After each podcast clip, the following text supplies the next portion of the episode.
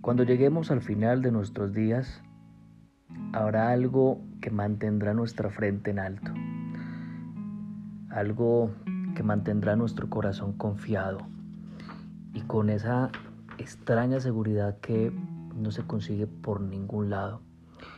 Y esa seguridad es porque caminamos con integridad delante de Dios los años de nuestra vida, dejando un legado a nuestros hijos, legado de excelencia. La herencia, la herencia en muchas ocasiones termina siendo motivo de división entre los hijos. Pero hay algo más grande que la herencia, es el legado. Cómo caminé los días que Dios me dio en la tierra y enseñarle a mis hijos cómo seguir ese mismo camino. Eso se llama legado. Podremos entonces, como lo encontramos en la palabra de Dios, el famoso rey David en sus últimos días sienta al frente a su hijo Salomón. Primera de Crónicas 28.9 cita lo siguiente. Y tú, Salomón, hijo mío, reconoce al Dios de tu Padre y sírvele con un corazón perfecto y con ánimo voluntario, porque Jehová escudriña los corazones de todos y entiende todo intento de los pensamientos. Si tú le buscares, lo hallarás, mas si lo dejares, él te desechará para siempre. Esta es una de las palabras de despedida de David a su hijo Salomón y, escuchen muy bien porque es muy importante. David es muy claro diciéndole a Salomón, Salomón, tienes que entender, mi Dios, mi Dios, sigue mi Dios. Así como yo lo hice, tú lo vas a hacer también. Y habla sobre el Dios conoce nuestros corazones. Es una cena muy conmovedora. Eh, es una cena donde encontramos la mejor descripción del final de un padre con un hijo en esta relación de la paternidad. Poder mirar a los hijos a los ojos, verlo con esa seguridad de haber ganado un examen exigente, señalar y señalar el sendero que usted recorrió. Esto yo hice, esto tú también harás. Este es el camino más seguro, esto me dio resultado, esto me hizo que fuera lo grande que yo soy, tú lo vas a seguir. Ese fue el mensaje de David a Salomón. Es posible, es posible que tu vida esté tapizada de triunfos laborales, deportivos, culturales, económicos, qué sé yo. Pero si en la galería de tus trofeos hace falta la de admiración a tus hijos, quiero decirte algo muy fuerte te convertirías en un perdedor.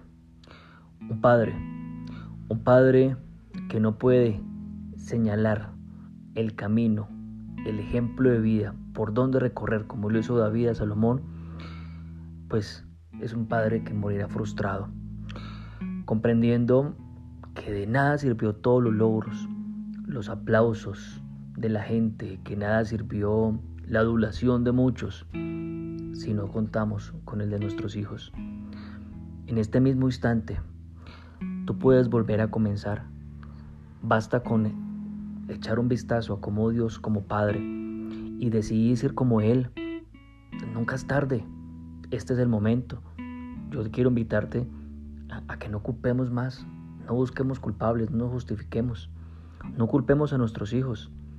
Comprendamos que si la conducta de nuestros hijos no es la ideal, pues esa es su responsabilidad y a nosotros nos corresponde otra cosa. Y lo que nos corresponde a nosotros, pues lo hacemos.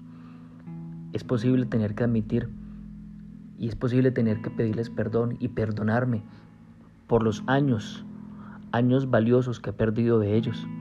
Ya se fueron, ya no volverán. Y hay que aceptarlo, y hay que pedir perdón y seguir adelante. No podemos llorar sobre la leche derramada.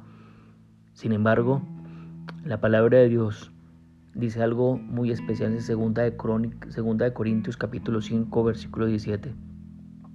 De modo que si alguno está en Cristo, nueva criatura es. Las cosas viejas pasaron, he aquí todas en hechas nuevas. Hoy, hoy Dios nos da una nueva oportunidad de hacer las cosas bien.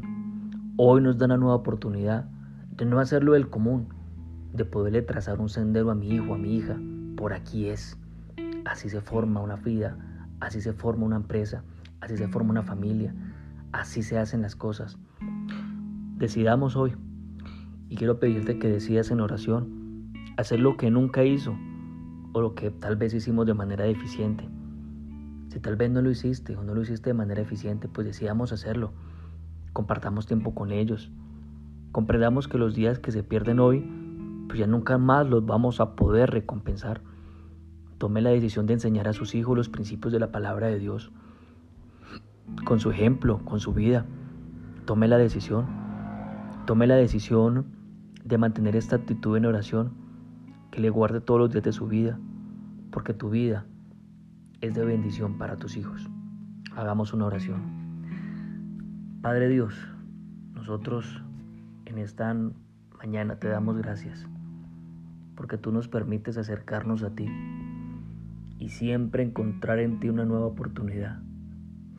Si tengo que ir a rescatar un hijo, una hija, si ese es tu caso, yo te pido que le digas a Dios, no me quiero justificar, no quiero culpar, si tú moriste en la cruz y nos rescataste, pues yo también haré lo mismo por mis hijos. Evidentemente ya no, ya no será una cruz, pero será negarme mi ego, mi orgullo, ir con ellos, amarles, consolarles y recuperar el tiempo perdido, volver a empezar. Tú conmigo, mi buen Dios, y juntos lo podemos hacer.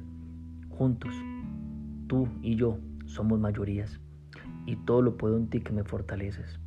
Gracias por este tiempo. Gracias por la bendición que tú nos das. Oramos seguros de tu presencia. En el nombre de Jesús. Amén y amén.